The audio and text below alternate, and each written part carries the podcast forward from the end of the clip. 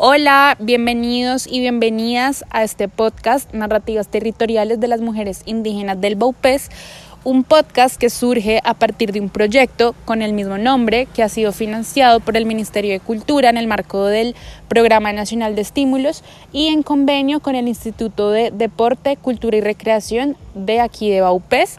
Les habla Laura Barbosa Rojas, socióloga investigadora, y pues les doy la bienvenida a este podcast eh, que hemos construido junto a Tomás, un artista visual. Hola Tomás, saluda a todos y a todas. Hola, ¿qué tal? Me presento, soy Tomás Neira Villa, artista visual. Eh, mi papel en este proyecto, lo cual me pareció un proyecto muy chévere, se manejó de la, de la mejor forma. Eh, estuve a cargo de la producción audiovisual y todo este material que eh, al fin y al cabo va a estar dispuesto para todo el público, que son videos y también este podcast que es para todos ustedes. Eh, bueno, tengo como como principal intervención sería como mi postura frente a, a, lo que fue todo este proyecto que más bien es como un eh, fui como un, un espectador más de, de, todos estos conocimientos de toda esta fue una cohesión de de oratorias entre señoras, entre mujeres jóvenes, eh, lo cual es importante porque va marcando contrastes de lo que es el antes y lo que es el ahora. Entonces, como todo eso fue muy importante para mí y más aún cuando yo hago como también una producción artística y eh, en relación a las artes plásticas. Entonces, eso como también fue muy enriquecedor para mí e incluso también para las mujeres jóvenes que estuvieran al tanto, que también hay algunas intervenciones en este podcast que estuvimos grabando en cada comunidad. Eh, bueno, en, las comunidades eh, se trabajaron, em, de los temas que se trabajaron fueron eh, los usos y las costumbres y más que todo las, las historias de tradición oral que, y la crianza de, de los niños. Eh, las comunidades donde se trabajaron fue más eh, unas cercas y otras un poco lejos del casco urbano, que fueron el San Francisco, que es una comunidad relativamente cerca del casco urbano, eh, y Mituca Chivera, que quedan cerca a, a Mitú. está La Libertad y el Valenciacano, que están cruzando el río. Aquí en el Mitum eh, está el río Bopés. Eh, entonces, eh, cruzando el río es resguardo indígena. Entonces ahí están las comunidades que no solamente están esas dos, hay muchas más, pero trabajamos en este caso con esas dos que es la comunidad de la libertad y el valenciacano. de la carretera, que es una carretera que, que es de 50 kilómetros, eh, selva adentro. Eh, trabajamos con la comunidad de Cucura y Pueblo Nuevo y Seimacachivera. Entonces nos centramos en esos temas de, de historias y todo lo que nos querían contar las señoras. Eh, un punto a rescatar y como a darle como cierta relevancia de este proyecto fue todas esas reflexiones que tuvieron las mujeres al final, que esa reflexión de, de unión, toda esa, esa, esa, impresión de unión entre ellas y que todas como que tenían la misma idea, pero no había como ese punto de quiebre, entonces, eh, donde todas se pusieran de acuerdo y reunirse a hablar cosas, porque todas tienen su conocimiento, pero todas la aprovechan de una manera singular todas, todas son con su conocimiento aparte, entonces esta vez hubo ese círculo de lectura, ese círculo de conversatorio, entonces todas como les gustó eso, lo recalcaron. Y entonces eso es como mi, mi, como mi reflexión acerca de, de todo este proyecto. Eh, también, también esto, marcar ahí esto que es que esto, las historias y todo eso están, están en videos de en YouTube, están alojados en servidores de YouTube, eh, en un canal. Eh, los pueden encontrar como narrativas territoriales de las mujeres del Baupés, que están divididas en cinco partes. Eh, y ya eso sería. ¿Puedes hablar sobre los talleres, Laura? Claro, sí.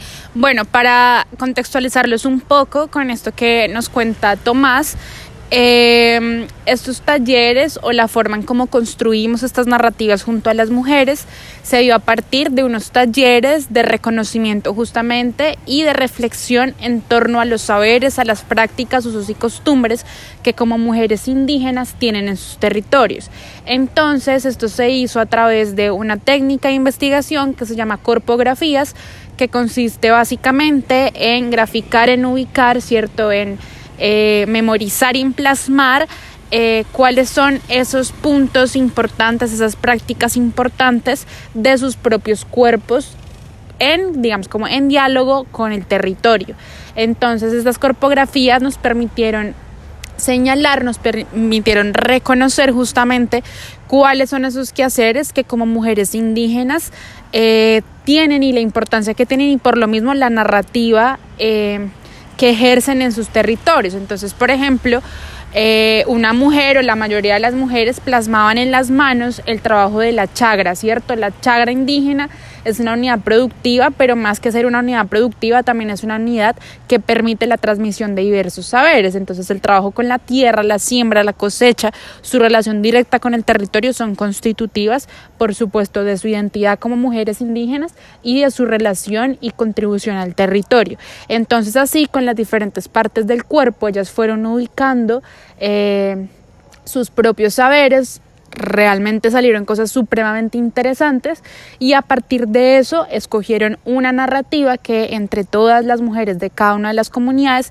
querían contar y fue lo que nos cuentan tanto en este podcast como en las producciones visuales de las que les hablaba Tomás. Entonces ese fue como el ejercicio reflexivo y de trabajo participativo que se tejió con ellas, que como decía Tomás, lleva a pensar un montón de eh, iniciativas, ¿cierto? Porque nunca nunca se habían reunido entre todas porque eh, realmente no se les había dado este espacio de compartir, entonces es importante hacerlo porque como bien lo decía Tomás, muchas tienen bastantes conocimientos, cada quien eh, lo hace de una manera particular y al ser compartidos no solamente hay un reconocimiento de mujeres indígenas, sino como mujeres que aunque habitan el mismo territorio, muy pocas veces pues comparten entre sí. Entonces esa fue digamos como la manera en cómo se construyeron estas narrativas, además que eh, también, digamos, esto implica un ejercicio, ¿no? una postura de nosotros, Tomás, no sé tú cómo lo viste, eh, de cómo estábamos investigando y de la posición que teníamos cada una. Digamos, yo me sentí bastante eh, inspirada ¿no? con estas mujeres tan valiosas y además porque mi papel como investigadora no es para nada como la que va y pregunta y ya, sino realmente como desde esa interculturalidad intentar comprender un poco cómo es que ellas habitan y cómo es que su territorio finalmente se constituye en el quehacer cotidiano. No sé tú cómo pues lo pudiste ver desde tu experiencia como creador visual.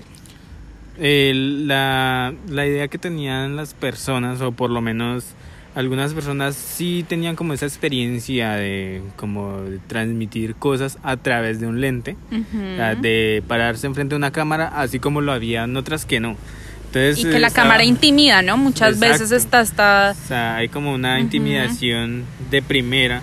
Entonces están ese, ese, ese ejercicio de mm, como de hablar con ellas, sentarse a explicarles qué es lo que íbamos a hacer, porque en muchos casos estaba como ese mm, esa mezquindad, ese, y la pena, ¿no? También frente a la cámara.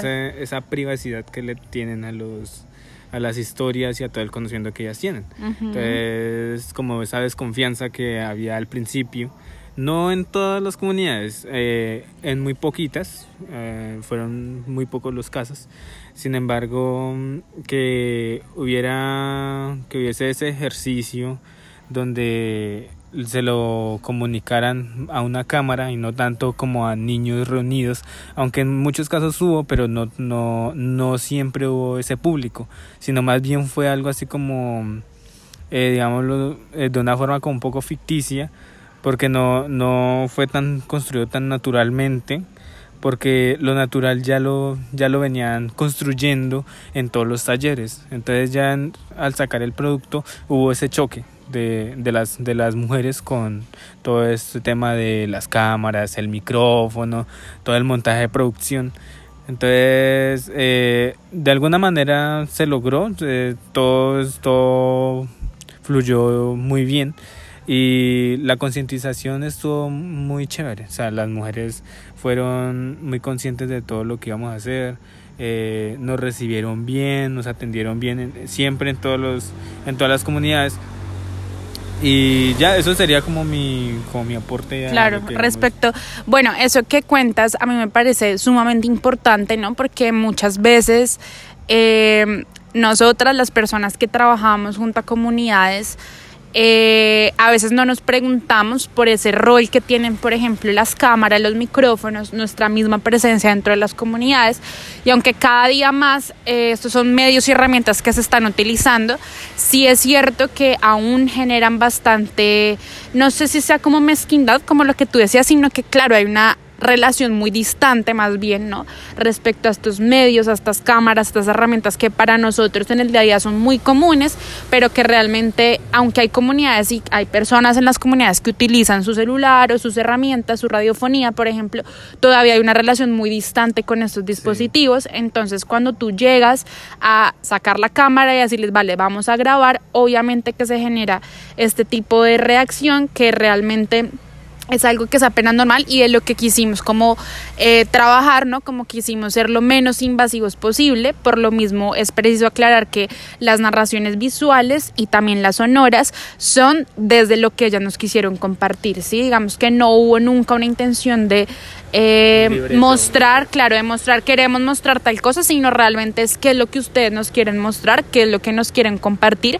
justamente respetando la autonomía de los territorios y también pues su relación con el mismo, ¿no? Como que hay que entender que aunque son territorios sumamente eh, ricos culturalmente, también por lo mismo no todo se puede mostrar y mucho menos a la manera en que nosotros creamos. Entonces, esa es una claridad también muy importante porque las narraciones visuales fueron a partir de lo que ellas decían que querían mostrar y también lo sonoro fue lo que ellas nos quisieron contar. En ningún momento, pues nunca hubo, nunca hubo un libreto.